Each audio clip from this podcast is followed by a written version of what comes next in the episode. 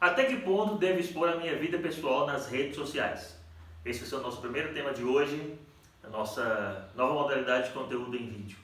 Eu recebo muitas dúvidas pelo direct, nas minhas redes sociais, perguntando, William, devo ter um perfil pessoal e um profissional ou posso juntar os dois em uma coisa só?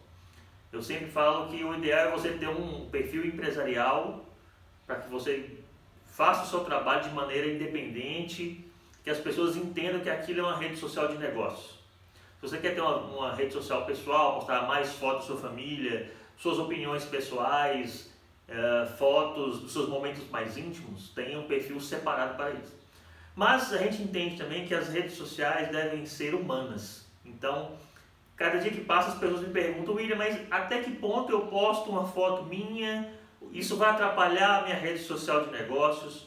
E o que eu devo falar com você é o seguinte: não existe uma regra. Não existe uma regra. Cada um define a maneira que vai expor a sua vida junto com o seu negócio. Então, a primeira dica é use os stories. Se você quer compartilhar alguns momentos que você tem com a sua família, é, algumas viagens pessoais, algumas conquistas pessoais que você tenha, explore isso nos stories. Deixe o feed basicamente para o seu negócio. Porque os stories você pode demarcar aquilo aí nos destaques, sendo uma coisa importante, secundária, mas que as pessoas vão conseguir verificar como é a sua vida pessoal. A segunda dica que eu dou sobre isso é: sempre pense se o outro quer ver aquilo na sua rede profissional. Ah, William, eu fiz uma viagem para fora do país, foi muito bacana, tive alguns insights profissionais. Isso é super bacana de você postar na sua rede social profissional. Ah, William, o meu filho está aprendendo a andar, isso é legal postar nas minhas redes sociais? é legal até certo ponto. Então você tem que saber o limite da exposição, porque quando você começa a expor muito a sua vida pessoal, você vai receber feedback sobre isso. Quando você abre uma porta, você não abre de via de mão única. Outras pessoas começam a comentar sobre a sua vida pessoal e você pode não gostar. Mas se esse é o seu caminho, vá fundo e poste a sua vida pessoal, tá? O importante é o equilíbrio, tá ok?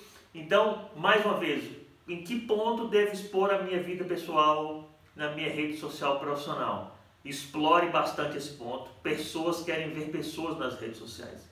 Fica muito chato uma rede social só de negócios, só de postagem falando sobre o seu negócio. Humanize a sua rede social, mas saiba que isso tem uma consequência. Né? Se você se posiciona de certa maneira é, politicamente, socialmente falando, você vai despertar o interesse de outras pessoas sobre um ponto que ainda você não havia mostrado nas suas redes sociais.